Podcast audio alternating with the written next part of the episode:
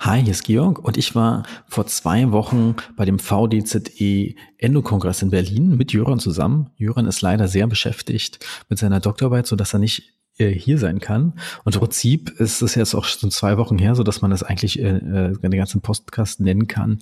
Was ist eigentlich hängen geblieben von diesem äh, von diesem Endokongress? Das Programm fand ich sehr spannend. José Camilletti, äh, die MTA-Frau schlechthin, war da und hat Vorträge und einen Workshop gehalten. Sherman Patel war da. Es gab einen Blog über diese ganze Kronverlängerung, Extrusionssachen, äh, der interessant war. Und es gab nochmal einen Blog über Fragmententfernung und dem Frag Remover. Ich habe selber den ähm, MTA-Workshop von der Josette äh, Camilletti besucht und ich fand den super. Das sage ich, weil viele ähm, den Vortrag, die Vorträge von ihr ja langweilig äh, fanden. Was war das Fazit äh, aus dem Vortrag? Ich meine, wir haben da Total äh, äh, nochmal ausprobiert, was für mich so ein Heimspiel äh, war, weil ich da die ganze Produktpalette auswendig kenne und täglich nutze. Wir haben von Anglos MTA äh, äh, Sachen benutzt, ähm, was auch interessant war. Die haben ein neues MTA, ähm, das äh, sogar in einer noch kleineren Packung jetzt ist. Vorher war das ja kleinste, was ich mal kannte auf dem Markt, 0,14 Gramm. Die haben jetzt äh, 0,08 Gramm. Und und äh, Biodentin habe ich auch vorher noch nie benutzt äh, oder angewendet, äh, angemischt. Fand ich ganz interessant. Äh, war auch, glaube ich, nur ein Einmalkontakt mit dem Produkt äh, Biodentin selber. Der Sealer, da bin ich natürlich verwöhnt. Die haben auch einen Sealer, äh, der floss natürlich sehr gut in dem Block rum. Aber ich meine, wenn man Total Fill gewöhnt ist und das aus der Spritze kommt, ist natürlich alles mit Anmischen irgendwie nicht so cool. Was war das Fazit aus dem Workshop? Ja, das fand ich eigentlich sehr spannend, weil äh, diese Triclika-Zemente, so nennt ähm, Josette äh, alle MTAs und äh, quasi auch die neuen Generationen MTAs, Total Fill, wie man sie nennen will, Biententin, die mögen alle nichts äh, Saures. Und das ist natürlich spannend, wenn man ein MTA abdecken will, dass man eigentlich kein Zement nehmen darf oder vielleicht sogar ein Haberzement darf man gar nicht nehmen, weil die ja sauer abbinden. Am besten, man macht das natürlich mit etwas Lichthärtenden. Ähm, ich habe ja bisher immer ähm, dort ein lichthärtenden Zement genommen. Ähm, was sich wahrscheinlich ändern muss, sie meinte zwar, dass wiederum lichthärtende Zement wahrscheinlich ähm, so viel äh, quasi Composite Resin drin hat, dass es dann äh, den wieder, dass man den wieder nehmen kann. Aber ähm, das, das verändert wahrscheinlich so ein bisschen das Behandlungsprotokoll. Und ich erinnere mich, in einem N deutschen Endoforum wurde auch mal drüber diskutiert, dass man auf jeden Fall nur irgendwie ähm, ähm, Zemente nehmen sollte, weil ja sonst irgendwie ähm, da was abreißen könnte auf der Kontaktfläche, äh, durch die Flow-Schrumpfung ähm, laut Chasset eher das, ist das Gegenteil erfällt, dass das ganze Interface von dem Trisilikat da eher schlechter wird. Man kann sich natürlich immer streiten, wie klinisch signifikant ist das. Aber sehr spannend. Auch was sehr spannend war, ist ähm, Bariumsulfat ist ja zum Beispiel im ProRoot MTA drin und ist ein sehr schweres Element, das ähm, dafür eingesetzt wird, dass man eine Radiopazität hat. Und sie hat erzählt, dass gerade so Zahnärzte, die so seit zehn Jahren das Ganze schon anwenden, äh, sehen dann mit der Zeit, dass es da so, dass die Radioluzenz abnimmt und sie davon ausgehen, dass es doch abgebaut wird, das MTA. Aber es stimmt gar nicht. Das MTA wird gar nicht abgebaut. Das Bariumsulfat wandert einfach nur. Ja, und sie hat das sogar in Ratten implantiert, also eine Pro Packung ProRoot einfach in eine Ratte implantiert.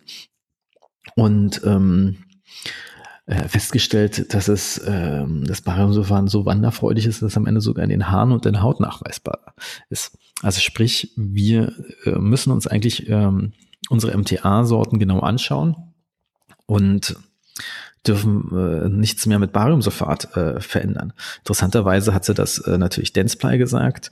Die haben ihre äh, Formel weiterhin beibehalten, äh, während des Anglos anscheinend äh, laut ihr zugehört hat und wirklich dann auch auf andere röntgenopake Mittel ähm, umgesattelt hat. Ja, also da gibt es irgendwie äh, Sachen wie Zirkonoxid, die ja bekannt sind. Ähm, äh, mein MTA hat das auch äh, drin, aber ich habe dann festgestellt, dass es auch Bariumsulfat drin hat, was natürlich wieder doof ist. Ja. Hm. Aber wie gesagt, ich fand das, äh, den Workshop sehr cool. Die Vorträge waren natürlich schwierig, aber war natürlich nochmal cool, eine ähm, Wiederholung von dem Workshop zu haben. Und am Nachmittag ging es dann so ein bisschen in diese ganze ähm, chirurgische Kronverlängerung, Magnetintrusion und chirurgische Extrusion. Ich muss mal sagen, das ist schon ganz schön fies von so einem Programm. Ähm, die Magnetextrusion zwischen einer chirurgischen Extrusion und der chirurgischen Kronverlängerung äh, zu setzen, denn da kann man eigentlich nur verlieren. ähm, denn Magnetextrusion ist natürlich im Prinzip an sich ein spannendes Thema, aber neben den anderen beiden Vorträgen so komplett untergegangen. Ja, ich meine, war cool, äh, dass sie dann ähm, äh, direkt gesagt haben, welche Magnetsysteme gibt's. Ich meine, man kann Magneten sich kaufen für knapp 50 Euro das Stück oder für ein Euro das Stück. Ähm, ja, und man muss natürlich zuhörlich aufpassen, dass ähm, die Ebene auch stimmt, dass man dann auch wirklich der, den Zahn achsengerecht extrudiert. Äh, aber im Prinzip ist ja so mein Fazit, das dauert irgendwie relativ lange, äh, ist ziemlich umständlich und ähm, ich, ich würde sagen, äh, man kann dann auch einfach sich ganz äh, günstige Brackets nehmen und das damit machen und hatte weniger Arbeit. Aber das war da nicht das ähm, Thema. Ähm, sehr spannend war der Vortrag äh, zur chirurgischen Kronverlängerung, was ich ja selber ähm, äh, kaum mache. Aber das Spannende war eigentlich, dass dann auch viel über die biologische Breite gesprochen wurde. Und, ähm, und ähm, wie die überhaupt festgelegt wurde, wie das dazu kam und die Studie, die diese berühmten zwei Millimeter festgelegt hat, ähm, hatte, hatte gar nicht ein Ziel, die hatte was ganz anderes im Auge. Und eigentlich ähm, soll diese biologische Breite gar nicht so fix sein, sondern sich ändern äh, während des Lebens ändern, sich für den Zahn ändern, äh, äh, am Zahn selber direkt ändern können und ob der äh, natürlich eine PA hat oder nicht, also das Powder gesund ist oder nicht, äh, sich auch noch ändern. Also man braucht schon eine biologische Breite, aber ähm, diese zwei Millimeter sind nicht so in Stein äh, gemeißelt, was natürlich auch äh, sehr spannend ist. Aber so, so das kleine andere Highlight war ja so, dann so ein bisschen die chirurgische Extrusion. Ja, Ralf Krug aus Würzburg äh, hat das gehalten und äh, ist natürlich äh, schon cool. Ich meine, es, äh, am Ende ist eine intentionelle Replantation. Man zieht einen Zahn, steckt ihn wieder rein, dreht ihn vielleicht noch um, äh, macht das Fragment äh, extra oral ran, dann hat er ein Video dazu gezeigt. Also da sieht man mal so, das Magnetextrusion komplett untergegangen, spannende Röntgenbilder, wo dann irgendwelche Linien gezogen werden, wir haben den um so und so viel extrudiert. Auch wenn man sich die ganzen Sachen wie dieses Tissue Master Konzept von Neumeier anguckt, das ist natürlich Magnetextrusion noch mal langweiliger gefühlt. Aber chirurgische Extrusion ist natürlich so eine Sache, da will ich mich eigentlich auch mehr mit beschäftigen, weil das ist, glaube ich, äh, super cool. Äh, die Würzburger äh, machen das ja seitdem der Castle da ist, äh, häufiger. Und äh, primär setzen die das Bannex-System an. ist natürlich doof, wenn dann irgendwie für 15 Minuten für so eine, für nur den Bannex-Extraktionspart äh, ähm, ein, ähm, ähm, eingerechnet wird. Also es ist schon ordentlich. Die müssen das sehr langsam machen, damit das nicht so rausploppt. Aber ähm, war schon ein kleines Highlight oder, oder da sind ein paar auch sprachlos nicht. Das ist ja jetzt nichts Alltägliches in dem Sinne. Die haben auch ziemlich gute Erfolgsraten von dem Ganzen. Ähm, und äh, ist eine Sache, die äh, wahrscheinlich nur an der atraumatischen Extraktionstechnik äh, scheitert. Ich habe danach nochmal mit dem Ralf Krug gequatscht und ähm, ähm, ob es noch was anderes außer Benix gibt. Und denn ich weiß ja, äh, weil ich selber mal so einen Fall damit gemacht habe, dass mit einem Z äh, System, das heißt Zalex, das fand ich ganz interessant, hat er selber keine Erfahrung mit. Ähm, und daher, ähm, und was ich auch spannend finde, ist ja, wenn man sich das Buch mal, es gibt ja das Buch von dem Philippi, der ja im Prinzip auch dafür bekannt ist, ähm, da hat er auch ein Kapitel über intentionelle Replantation äh, drin, ähm, dass äh, zum Beispiel die Würzburger gar nicht groß ähm, oder absichtlich ähm, die ähm, ähm, chirurgischen oder, oder extrahierten Zähne irgendwie in einer Lösung mit Amplitude oder sowas lagern, was der Filippi anscheinend macht, sondern das direkt reinmachen und höchstens kurz mal das Zwischenlager in einer Zahnrettungsbox ähm, ja, sehr spannend. Am nächsten Tag äh, äh war dann schon äh, äh, war Shaiman Patel da. Ähm, Im Prinzip äh, kenne ich Shaiman Patel primär, weil er so ein Buch geschrieben hat über DVTs, das ich mir noch nicht durchgelesen habe, aber nach dem Vortrag auf jeden Fall Lust drauf habe. Und äh, weil er Werbung zusammen mit Sirona macht für dieses Guided äh, Endo-Ding, was ich ja komplett sinnlos finde. Also navigierte äh, äh, Endodontie, dass man dann irgendwie äh, eine Bohrschablone hat, wo man die Zugangskavitäten hat und dann einem noch vorgeschlagen wird, welche Größe man nehmen soll. Ähm, naja, da weiß man auch nicht, welche, auf welche Lehrmeinung sich man gerade einlässt. Aber der Vortrag war natürlich der absolute Hammer. Also wirklich, äh, man kann sagen, das war der Hammer-Vortrag vom Samstag. Den hat er natürlich ähm, äh, Sachen da ähm, äh, untersucht äh, oder wie er überhaupt die ganzen DVTs ähm, oder beweist natürlich, dass die ganzen DVTs äh, viel akkurater sind als ähm, die normalen Zahnfilme und hat, äh, fängt er natürlich an mit Studien von äh, Grossman, die natürlich auch schon in den 60ern gesagt haben, dass ähm, auf unseren Röntgenbildern natürlich äh, nur die halbe Wahrheit zu sehen kann und je nachdem, wie dick ähm, der Knochen ist, dass man vielleicht bestimmte Läsionen gar nicht sieht. Und genau so ein Experimente hat er mit ähm, getrockneten Knochenschädeln gemacht, dass er da direkt ähm, mit einer Hosenbohrer äh, quasi selber eine apikale Aufhellung erzeugt hat. Und diese dann äh, konnte man gar nicht auf dem 2D sehen, auf dem Zahnfilm, sondern nur äh, im DVT. Und das war natürlich äh, spannend. Und, äh, und dann hat er im Prinzip das äh, erzählt, dass er auch immer kritisiert wurde wie so nach dem Motto, das äh, ist ja gar nicht ähm, ähm, so relevant und wir brauchen äh, Menschenstudien, die das beweisen und die Leute, die mir teilweise gesagt haben, sie brauchen Menschenstudien, wussten ja teilweise auch, dass diese Menschenstudien gar nicht äh, äh, von irgendeiner Ethikkommission bewilligt werden in Europa und Nordamerika. Ja, denn im Prinzip bräuchte man ja für so eine richtig gute Untersuchung äh, jemanden, wo man erstmal Zahnfilme von einer, äh, von einem, äh, meinetwegen Unterkiefer äh, äh, macht, dann ähm, die ähm, dann dazu ein DVT macht von dem Bereich, diese dann vergleicht, nachdem man ähm, das Stück Knochen ähm, resiziert hat und dann histologisch aufbereitet, damit man es wirklich genau verglichen hat. Dann erst könnte man das machen. Also Deutschland äh, oder in Europa komplett unmöglich. Aber er hat irgendwie in, war das Singapur, an äh, frischen Kadavern sowas machen können. Also es waren anscheinend Obdachlose, die verstorben sind und dort hat die Ethikkommission das alles bewilligt. Und ähm, da haben sie genau das gemacht, dass sie äh, das erstmal äh, ganz normale PAs, wie es schon heißt, heißt äh, Periapical Pictures gemacht haben, dann DVT, das in histologisch untersucht haben und am Ende natürlich herausgefunden hat, das DVT ist viel akkurater.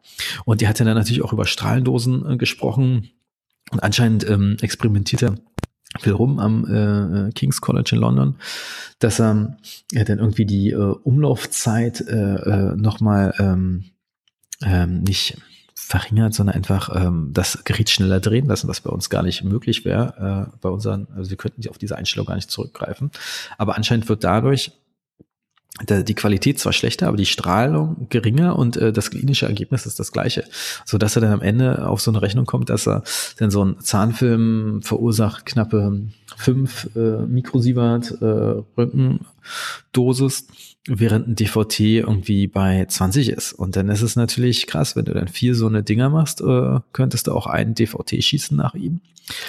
Ähm, das ist natürlich eine Ansage dafür, dass du so viel mehr äh, Informationen bekommst. Und das Hauptproblem, was er so ein bisschen anprangert, ist, dass auch die ganzen klassischen großen Studien, auf denen wir immer unsere Erfolgsraten zitieren, mit den 90 Prozent für Endo, alle auch nie diskutiert haben, dass, obwohl es bekannt war, dass ähm, äh, das Problem sind ja eigentlich immer die Zahnfilme, dass die nicht genau genug und wir den Erfolg anhand der Zahnfilme quasi äh, bestimmen. Und äh, man muss eigentlich den Erfolg mit DVT bestimmen, um wirklich einen Erfolg haben. Und dann kam äh, im Prinzip raus, dass ähm, natürlich der Erfolg ist natürlich weiterhin gut, äh, kann man sagen. Aber das Problem ist natürlich, dass äh, äh, bei äh, bestimmten Zahngruppen sinkt er natürlich wiederum. Ja, und äh, das ist natürlich spannend, denn bei welchen Zahngruppen äh, sinkt er? Natürlich bei äh, Molaren, ja, und am besten natürlich, sobald eine 20 oder 30 Grad ähm, äh, Kuvatur ist, äh, dann ist natürlich das Risiko höher. Und während wir dann meinetwegen ähm, auf unserem 2D-Film ähm, 95 Prozent, äh, Erfolg haben, sieht es dann äh, im DVT so, eher so aus, dass wir dann irgendwie eher bei Frontstandard Act sehen, äh, die 95 Prozent haben, bei Premolan nur 90 Prozent und bei Molan 75%. Prozent. Ja. Und viel spannender war eigentlich eine ganz andere Sache. Ähm, ähm, wie sieht es eigentlich die ähm, die Erfolg aus, wenn man äh, bei so vermeintlichen ganz einfachen Sachen, ja, wenn man jetzt zum Beispiel einen schön vitalen Zahn hat, wie äh, äh, wird der Erfolg von ähm, die, der Endo, die man gerade frisch gemacht hat, sein. Ähm, wenn man das irgendwie vorher und nachher mit dem DVT untersucht und man erwartet natürlich gefühlte 99 Prozent ähm, äh, äh, Erfolg bei so einer wie, äh, Vit E, und ähm, und sieht äh, natürlich das auch ähm, direkt auf dem Röntgenbild. Aber wie sieht es natürlich ähm, da, äh, danach aus, wenn man das mit ähm, DVT untersucht? Und lustigerweise äh, verringert sich die Erfolgsrate äh, trotz vitalen Fällen im DVT, also auf äh, das wirklich gefühlt, äh, das waren glaube ich 12 Prozent Unterschied. Ja. Und warum? Aus einem ganz einfachen Grund, weil ähm, die äh, ähm, teilweise die Pfeilen ja mit den Fingern angefasst wurden. Ja, und man dadurch von den Handschuhen direkt die Keime auf die Pfeile übertragen und in das sterile Gewebe macht. Oder teilweise muss man sich ja auch überlegen, wie man ähm, äh, die Gutta-Percha-Spitzen, äh, ob man die vorher vielleicht behandelt, äh, die man aus dem Schrank nimmt. Oder er empfiehlt die irgendwie äh, fünf Minuten Hypo einzulegen. Es gibt ja dieselbe Sache auch für Alkohol und weiß ich was. Und ich kenne auch eine Praxis, die packen auch ihre Gutta-Percha-Spitzen einfach in so eine kleinen Proben äh, äh, Behälter, die man eigentlich für Biopsie nimmt, diese ganz kleinen Dinger damit auch wirklich alles aseptisch ist. Und äh, das muss man natürlich immer überdenken. Diese aseptische Technik, das ist auch etwas, wo, äh, wo ich gefühlt auch ähm, in den ganzen Diego, von den ganzen DGT-Kurie-Leuten nie was höre, äh, dass die das gar nicht so direkt äh, beibringen äh, dass ähm, ähm, man eigentlich äh, sich da viel mehr Gedanken machen musste. Und ich meine, man sieht, äh, dass äh, ja bei Saim waren es irgendwie 12 Prozent Drop ähm, also schlechterer Erfolg. Und ich weiß, ähm, es gibt auch andere Publikationen, wo dann irgendwie ein 18-prozentiger Unterschied sogar war. Das heißt aber auch, äh, es ist relativ, wenn man äh, die aseptische Technik benutzt, hat man äh, die größte Chance, äh, mehr Erfolg zu haben. Ja. Und äh, das würde zwar ein bisschen zu weit gehen, aber man muss wirklich überlegen, der Kofferdamm, den wir aus der Schublade nehmen, der ist nicht steril. Ja, man kann natürlich auch nicht steril arbeiten und nicht, man muss jetzt auch nicht mit sterilen Handschuhen arbeiten, aber man muss sich überlegen, welche Sachen man anfasst oder die äh, ZFA anfasst, die dann den Wurzelkanal bekommen. Wie wo werden die Instrumente untergeben, die Wurzelkanalinstrumente, die Pfeilen, die ganzen Ultraschalleinsätze. Ja, wie werden die übergeben? Wie kommen die rein? Ja, man könnte natürlich auch mal äh, sich untersuchen, ob das Hypo überhaupt so äh, kein, vielleicht keimbelastet oder nicht, aber es geht, glaube ich, zu weit. Das hat nicht mal Scheiman Patel gemacht. Ja. So, aber Scheiman Patel war natürlich ein kleines Highlight. Ja, dann ging es natürlich weiter mit ähm, ähm, Fragment entfernt von äh, Michael Arnold. Immer ein guter Vortrag. Ähm, inhaltlich, ähm, wenn man den mal gehört hat, äh, wird sich dann vielleicht ändert. Das Layout hat sich geändert. Ja, genauso wie ähm, Stiftentfernung, was, äh, was auch gehalten hat. Ja, und dann ähm, diese Fragmo-Sache, Stefan Gebler war da, da, da, war auch ganz okay.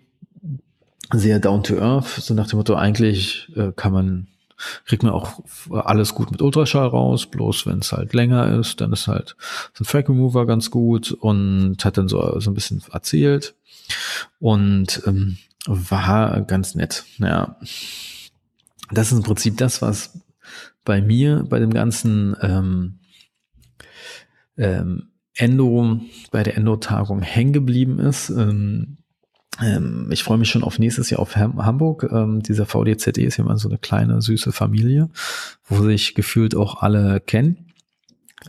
Ähm, und deshalb vielen Dank fürs Zuhören und